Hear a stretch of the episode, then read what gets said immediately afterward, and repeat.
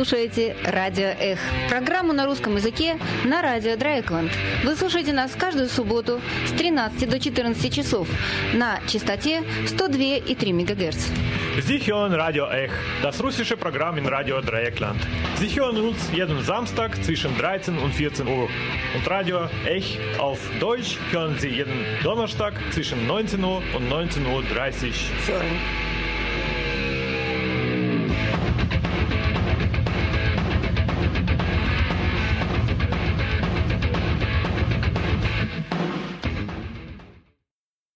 Здравствуйте, дорогие радиослушатели. В студии вас сегодня приветствует Дима, а в русскоязычной общественности и интернете все никак не утихнут страсти по желанию афроамериканцев не быть гражданами второго сорта в своей стране. Ну что же, а, русскоязычная общественность очень сильно заботится этим вопросом, а, а потому Радио Эх продолжает свою серию передач на тему афро и Россия. Или на тему негритюд, как это называется на французском языке. И сегодняшняя наша передача посвящена э, главному рэперу земли русской Александру Сергеевичу Пушкину. Как полагается истинному гангстер-рэперу, он рифмовал как никто другой и умер, конечно, в перестрелке. Причем до того, как это стало модным. Ну и мимоходом он изобрел современный литературный русский язык, каким мы его знаем сегодня. В нашем архиве мы нашли замечательную передачу о Пушкине, выпущенную Светой в 2008 году, которая на сегодня звучит так же свеже и актуально, как и тогда, а то и даже актуальнее, учитывая то, э, как уроженцы постсоветского пространства эм, в своей массе пытаются отмежеваться от всего связанного с Африкой и темным цветом кожи. Ну, а сначала мы послушаем произведение Глинки на слова Пушкина «Я помню чудное мгновение», в исполнении Галины Вишневской и в сопровождении Мстислава Ростроповича.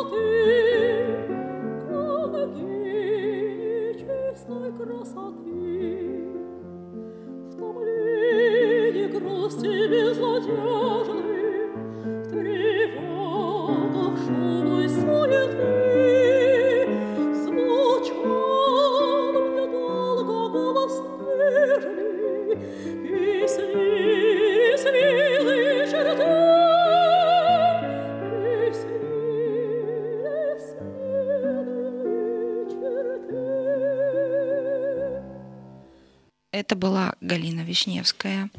Я помню чудное мгновение. А мы переходим к тексту из э, эссе Марины Цветаевой «Мой Пушкин».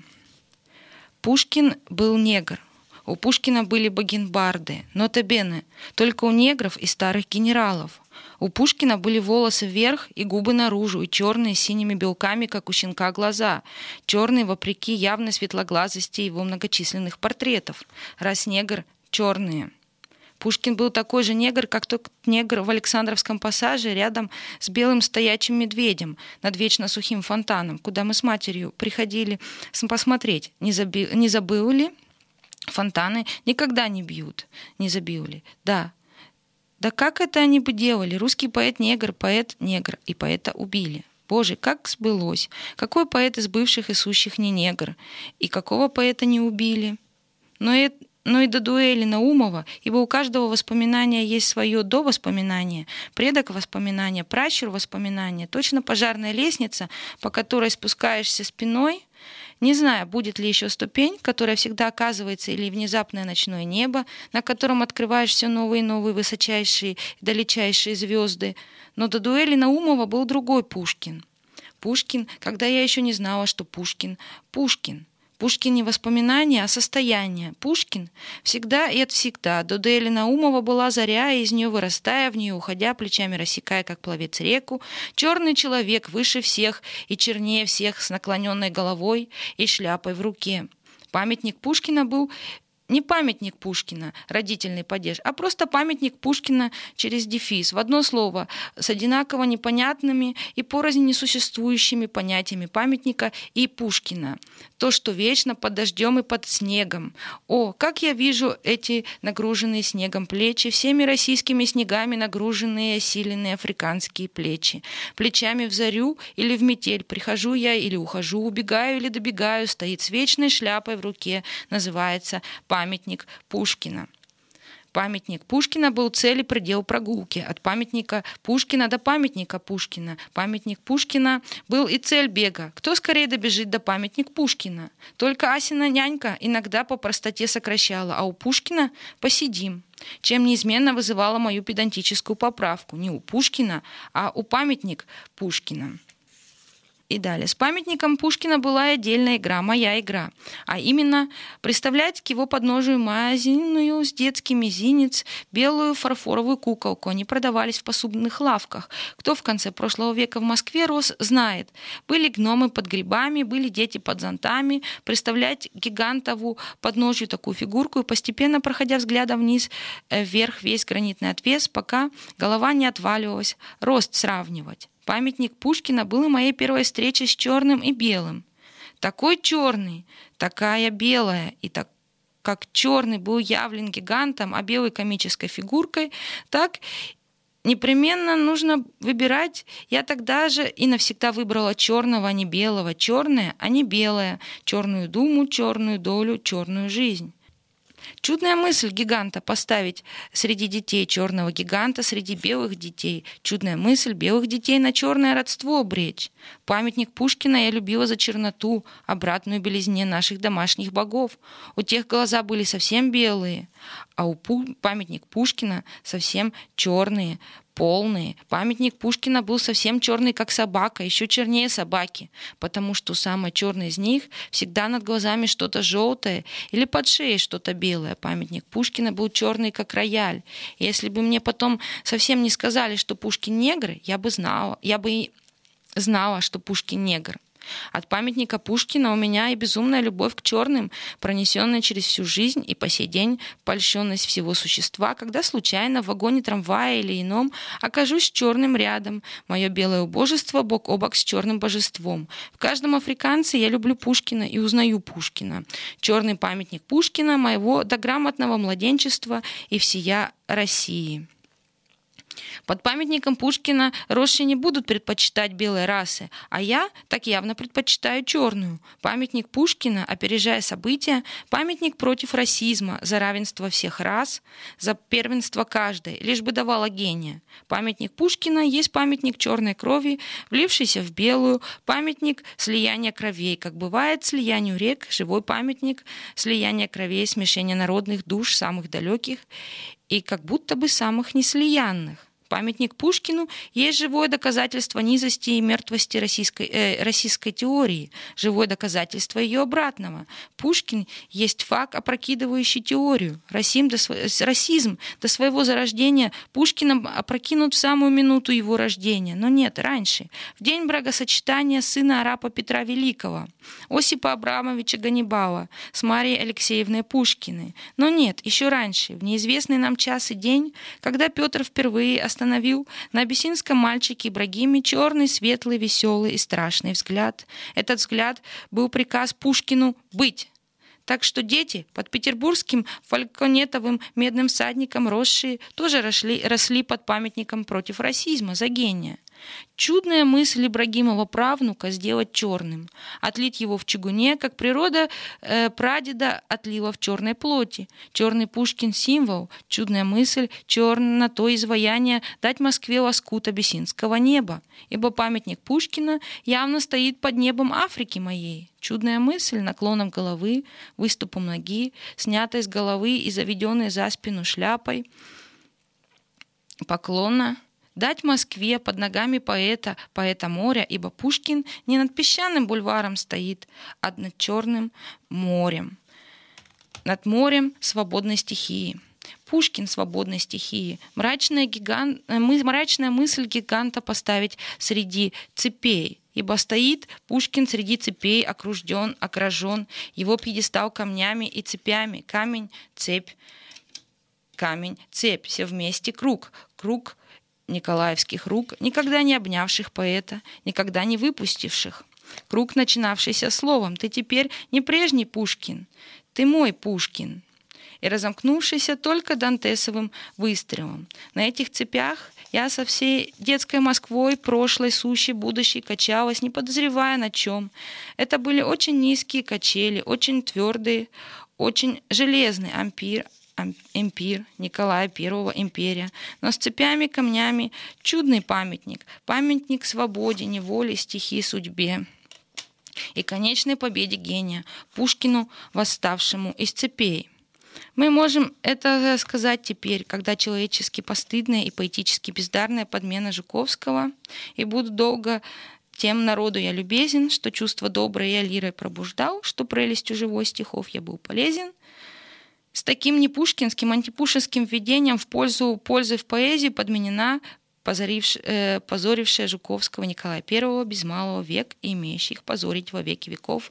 Пушкинское же подножие, пятнавшее с 1884 года установки памятника, наконец заменена словами пушкинского памятника. И долго буду тем любезен я народу, что чувство доброе я лирой пробуждал, что в мой жестокий век вославил я свободу и милость к падшим призывал. И если я до сих пор не назвала скульптора Опекушина, то только потому, что есть слава большая, безымянная. Кто в Москве знал, что Пушкин Опекушина? Но Опекушинского Пушкина никто не забыл никогда. Мнимая неблагодарность наша воятелю лучшая благодарность, и я счастлива, что мне в одних моих юношеских стихах удалось еще раз дать это черное детище в слове, а там, в полях необозримых, служа небесному царю, чугунный правнук Ибрагимов зажег зарю. Напоминаю, что это был отрывок э, из э, произведения Марины Цветаевой «Мой Пушкин». А мы делаем скачок и переходим к Евгению Онегину. Ну, все помнят там письмо Татьяны или начало «Мой дядя самых честных правил», когда не в шутку за не мог. Эти строчки возникают всегда в памяти при ассоциации с Евгением Онегиным. А вот строчка, которая тоже всем, безусловно, известна, но как-то не всегда она э, выскакивает в, в нашей памяти. Э, конец первой главы Евгения Онегина. «Придет ли час моей свободы? Пора, пора, взываю к ней брожу над морем, жду погоды, маню ветрила кораблей, под ризой бурь с волнами споря, по вольному распутью моря, когда ж начну я вольный бег, пока покинуть скучный брег. Мне неприязненной стихии и средь полуденных зыбей, под небом Африки моей, вздыхать о сумрачной России, где я страдал, где я любил, где сердце я похоронил.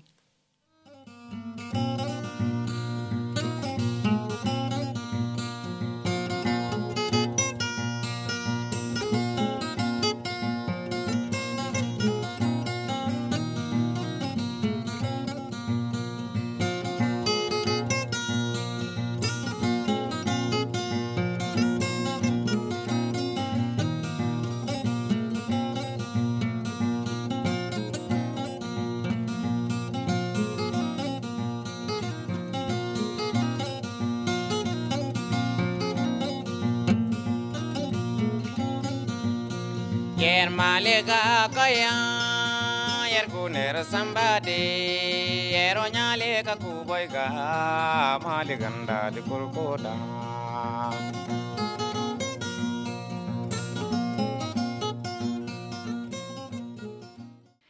Это композиция с диска «Радио Мали» знаменитого малийского гитариста Али Фарка Туре а, как вы уже догадались, строки «Под небом Африки» моей из Евгения Онегина отсылают нас к прадеду Пушкина Ибрагиму Петровичу Ганнибалу, соратнику Петра I. Этот факт был наиболее важен для Пушкина э, в истории его семейства и в истории его прадеда Ганнибала.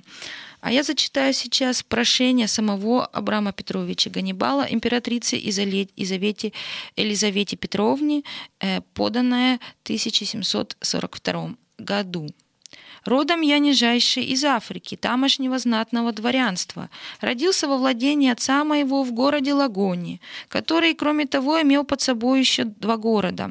В 706 году выехал я в Россию из Цареграда при графе Саве Владиславовиче, волею своей в малых летах и привезен в Москву, в дом блаженные, вечно достойные памяти государя-императора Петра Великого и крещен в православие греческого исповедания веру, а восприемником присутствовать изволил его императорское величество своей высочайшую персоною, и от того времени был я при его императорском величестве неотлучно. По нескольких же летах по высочайшей его императорского величества милостыни, милости послан я был для наук в чужие краи, и по всемилостившему его императорского величества соизволению был в службе его королевского величества французского и лейб-гвардии капитаном, и потом после выехал в Россию и служил в лейб-гвардии в Преображенском полку в бомбардирской роте поручиком, и во время той моей службы был в разных многих военных походах, баталиях и акциях безотлучно.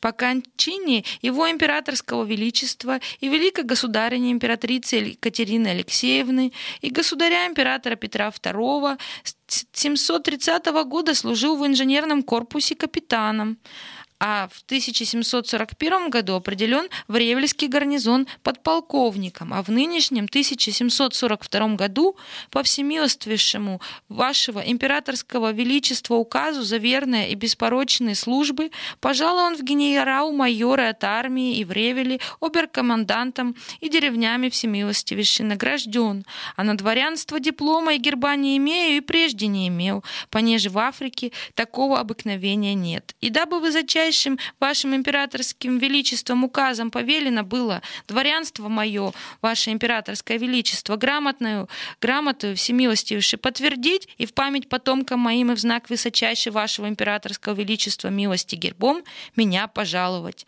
Всемилостивейшая государыня, прошу о всем моем прошении решение учинить. К поданию подлежит правительствующему Сенате прошение подписал стат канто, статсконторы копист Василий Власов.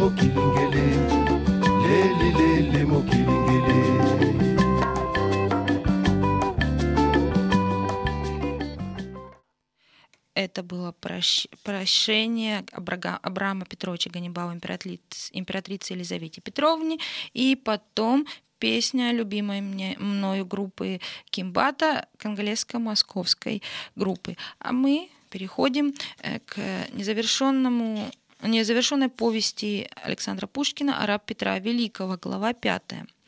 Через полчаса дверь отворилась, и Петр вышел.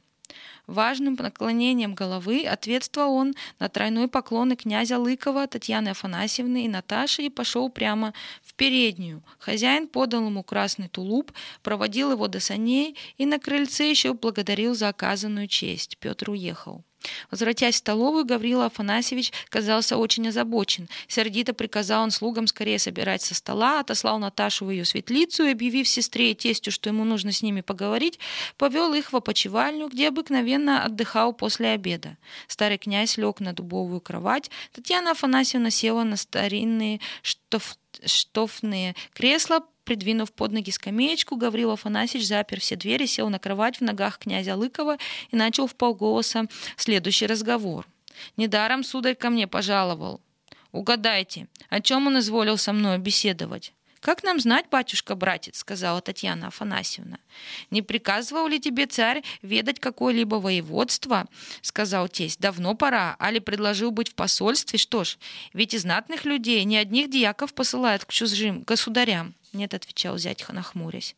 Я человек старого покроя, нынче служба наша не нужна. Хоть, может быть, православный русский дворянин и стоит нынешних новичков, блинников да басурманов, но это статья особая. «Так о чем же, братец?» — сказала Татьяна Афанасьевна. «Изволил он так долго с тобой толковать. Уж не беда ли какая с тобой приключилась? Господь упаси и помилуй». «Беда не беда, а, признаюсь, я, был призаду... я было призадумался». «Что ж такое, братец, о чем дело?» «Дело Наташи. Царь приезжал ее сватать».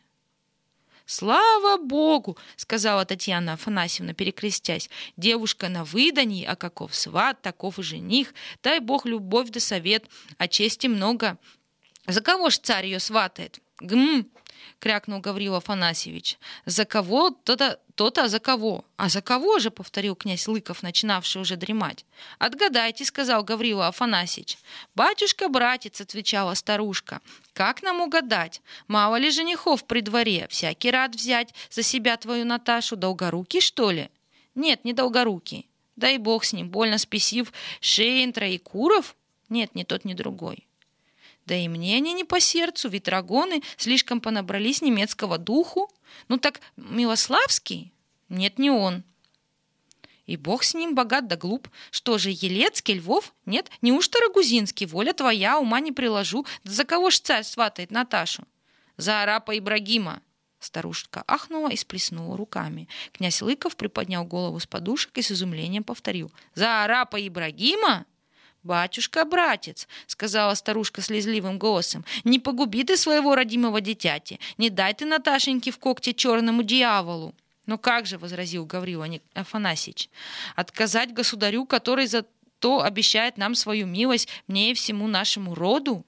«Как?» — воскликнул старый князь, у которого сон совсем прошел. «Наташу, внучку мою, выдать за купленного арапа?» «Он роду непростого», — сказал Гаврила Афанасьевич. «Он сын арабского салтана. Басурмане взяли его в плен и продали в Цареграде, а наш посланник выручил и подарил его царю. Старший брат арапа приезжал в Россию со знатным выкупом и...» «Батюшка Гаврила Афанасьевич», — прервала старушка, — «слыхали мы сказку про Бову Королевича да Яруслана Лазаревича?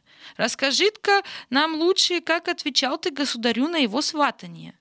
Я сказал, что власть его с нами, а наше холопье дело повиноваться ему во всем. В эту минуту за дверью раздался шум.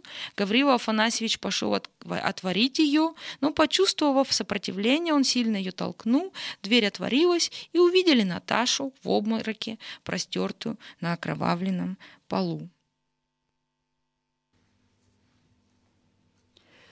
Как жениться задумал царский араб, Меж боярышень араб похаживает, На боярышень араб поглядывает, Что выбрал араб себе сударушку, Черный ворон белую лебедушку. А как он, араб, чернешенек, А она-то душа белешь. Я замечаю, брат, что ты приуныл.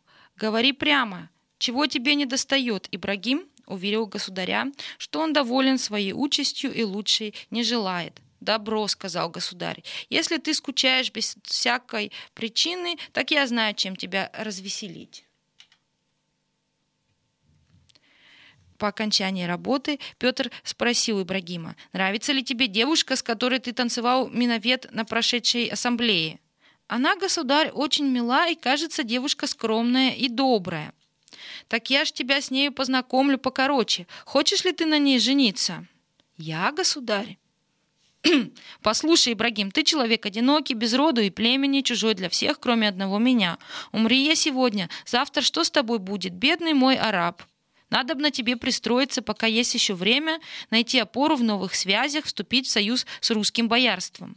Государь, я счастлив покровительством и милостями вашего величества. Дай мне Бог не пережить своего царя и благодетеля. Более ничего не желаю. Но если бы и имел в виду жениться, то согласятся ли молодая девушка и ее родственники? Моя наружность? Твоя наружность? Какой вздор! Чем ты не молодец? Молодая девушка должна повиноваться воле родителей. А посмотрим, что скажет старый Гаврила Ржевский, когда я сам буду твоим сватом. При сих словах государь велел подавать сани и оставил Ибрагима, погруженного в глубокие размышления. «Жениться», — думал африканец, Зачем же нет? Уже ли суждено мне провести жизнь в одиночестве и не знать лучших наслаждений и священнейших обязанностей человека, потому только что родился я под пятнадцатым градусом.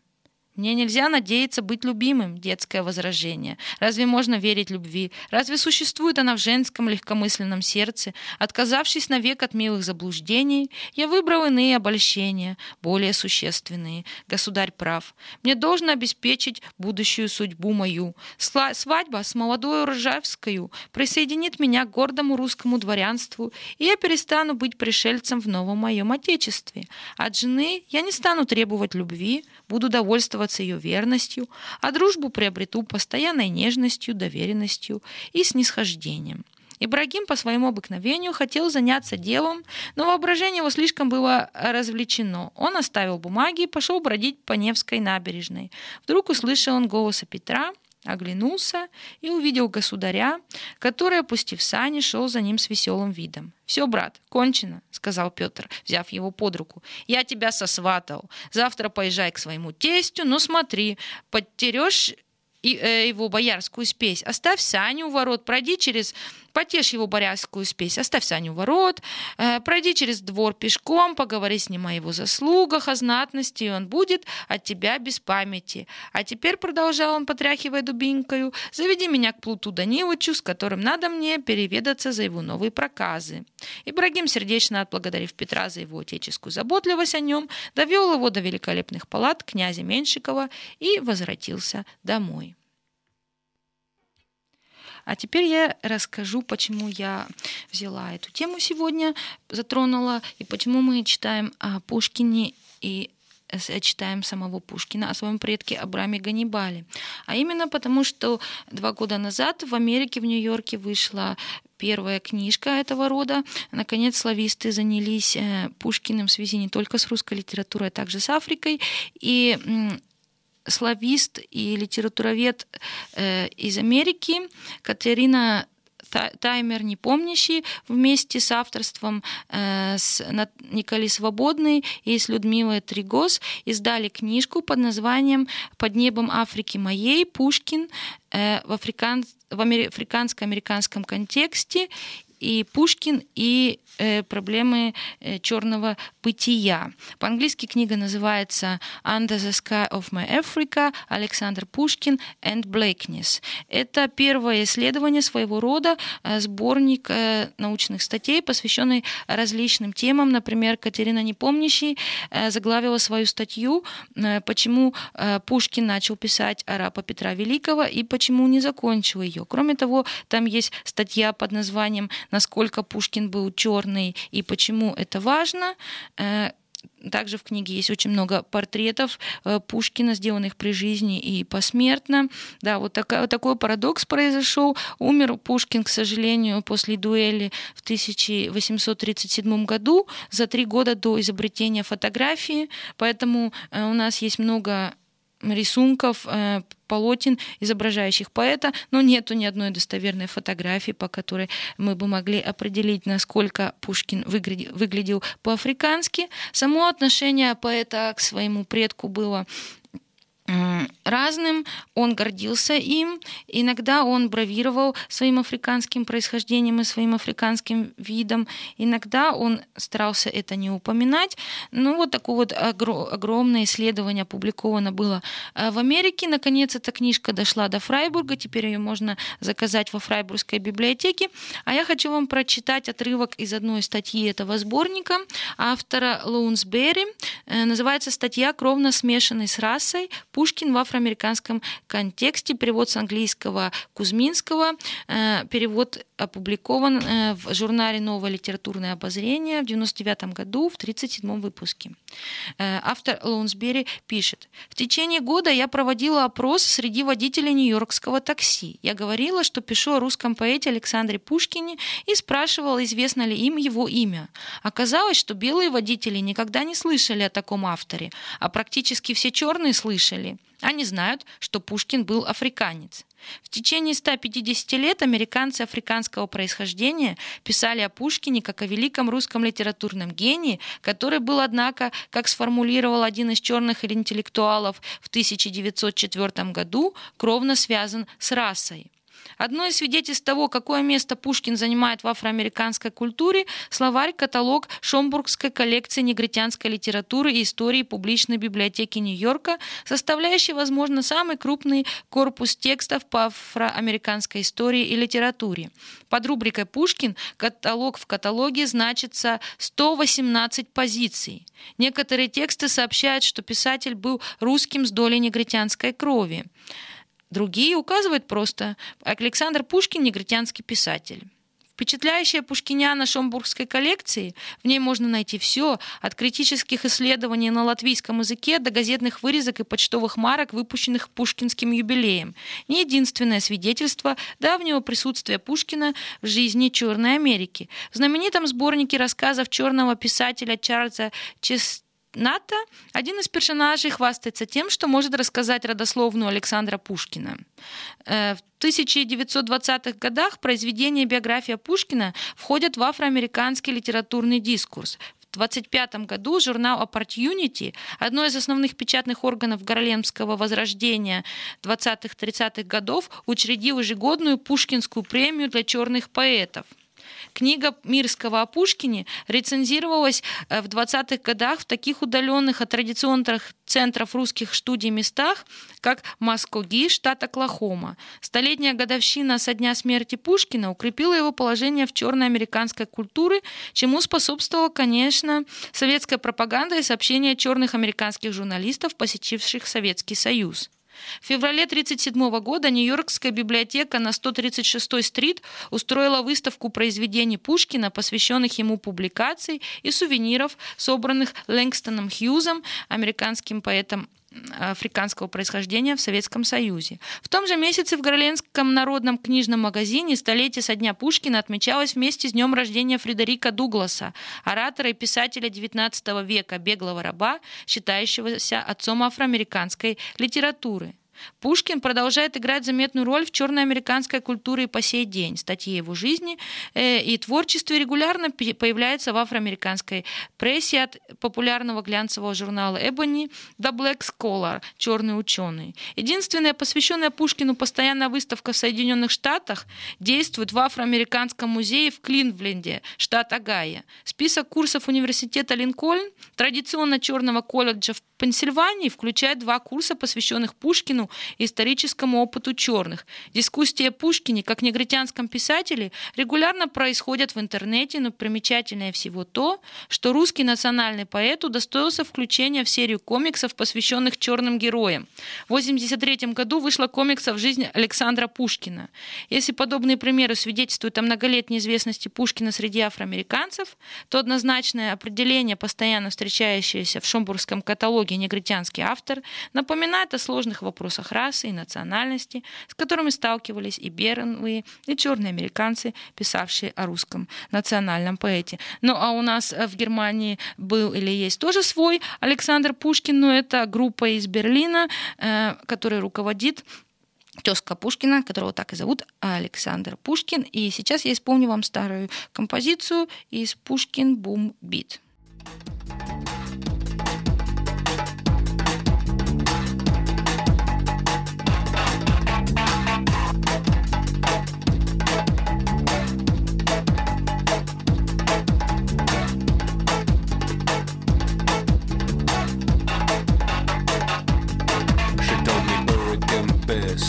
fucking read it. Lucky did it, but a stick did it, but I said, get up and dear, I'm bullet, read it. What is kapira bullet in the right? I said, kapina master, kapina babuba.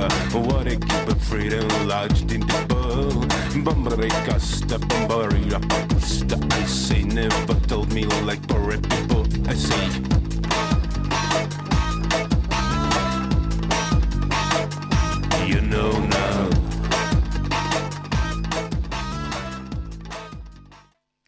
Это был Саша Пушкин из Берлина. А я хочу закончить статью Лоунсбери, кровно связанной э, с расой о месте Пушкина в афроамериканской культуре, э, следующим кусочком. Э, в, в Америке написано очень много романов о Пушкине, не только комиксы. Так, один знаменитый афроамериканский писатель Киллинс написал роман «Великий черный русский», посвященный исключительно личности Пушкина. И во всех этих романах э, важно происхождение поэта, поскольку это э, было важно для самих афроамериканцев и важно до сих э, пор. Самоотождествление с поэта с его чернокожим предком представлено во всех книгах как акт выбора. «Я африканец, потому что хочу считать себя таким же, как мой прадед», утверждает поэт в романе Киллинса. При этом роман как будто не дает основания считать расовую принадлежность предметом личного предпочтения. У Пушкина черный предок, он выглядит как негр, с ним обращаются как с чернокожим. Этот опыт позволяет ему понять истины, которым белые люди слепы. В вопросе о таких же жестких исторических фактах, оказывающих неодолимое влияние на судьбы героев, на самом деле остается немного места для выбора. Для исторического Пушкина же раса в самом деле не являлась предметом выбора. Ситуация практически... На самом деле являлась предметом выбора. Ситуация практически невообразимая ни для черных, ни для белых американцев. Как он утверждал себя боярином, также он называл себя и африканцем. Если кто-то из его недругов указывал на его африканского предка, то это не была единственная мишень их насмешек. Кроме того, можно допустить, что Пушкин привлекал внимание к данному аспекту своей родословной собственной интеллектуальной эстетической игрой со своим происхождением. Стесненный многими обстоятельствами, реальный Пушкин обладал не тем менее возможностью обращать вопрос о расе в свою пользу. В двух же рассмотренных нами романах Пушкин, созданный американским воображением, переживает свою расовую принадлежность как жесткий непреложный императив. Это были отрывки из статьи, кровно э, связанные с расой, про Пушкина, его место в афроамериканской культуре. А сейчас сейчас еще одно стихотворение Пушкина. Не дай мне Бог сойти с ума. Нет, легче посох и с ума. Нет, легче труд и глад. Не то, чтоб разумом моим я дорожил, Не то, чтоб с ним расстаться был не рад. Когда б оставили меня на воле, Как, ре... как бы резво я опустился в темный лес, Я пел бы в пламенном бреду, Я забывался бы в чаду, нестроенных, чудных грез. И я б заслушивался волн, и я глядел бы, счастья полн, в пустые небеса. И силен, волен был бы я, как вихрь, роющий поля, ломающий леса. Да вот беда, сойти с ума, и страшен будешь, как чума. Как раз тебя запрут, посадят на цепь дурака, и сквозь решетку, как зверька, дразнить тебя придут. А ночью слышать буду я Не голос яркий соловья, Не шум глухой дубров, А крик товарищей моих, Да брань смотрителей ночных, Да виск, да звон оков. Да, «Не дай мне Бог сойти с ума» — это стихотворение Пушкина, легло также в основу регги-композиции нами любимого Геры Моралеса исполненным им в прошлом году в Москве. Теперь на текст музыки «Не дай мне Бог сойти с ума» Гера Моралес э, поет э, регги, а как образ Пушкина используется в коммерческих целях, показывает один пример, который я хочу тоже вам сейчас представить. Единственный российский чернокожий поп-исполнитель на наш, в настоящее время является Пьер Нарцисс. Его даже этот одиозный Пьер Нарцисс из Камеруна. Кстати, есть версия, что Э, предок Пушкина Ганнибал на самом деле, возможно, был не из Эфиопии, а из Камеруна тоже.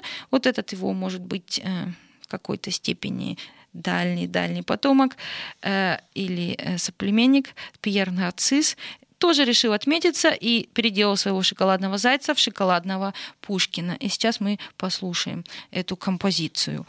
Как, что можно сделать с Пушкиным и что делать с Пушкиным шоу-бизнес в России.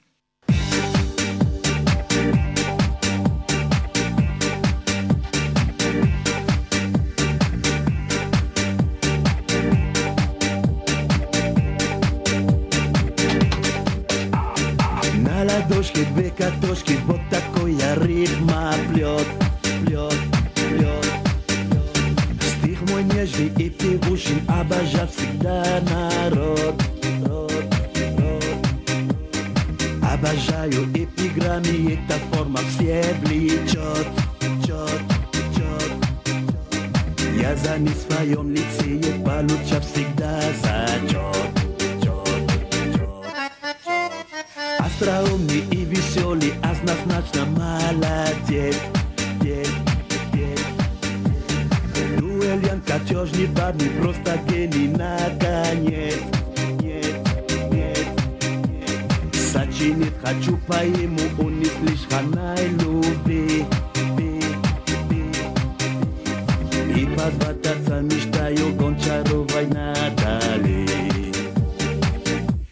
Я гениальный Пушкин, а Пушкин не игрушкин, а Пушкин наше все, все, все, все. Я сочинитель модный, народный и свободный, и это ара все, все, все, все. Я популярный Пушкин, и все мои подружки мечтают быть со мной. Ой, ой, ой, я Пушкин знаменитель и очень плодовитый, и самый заводной.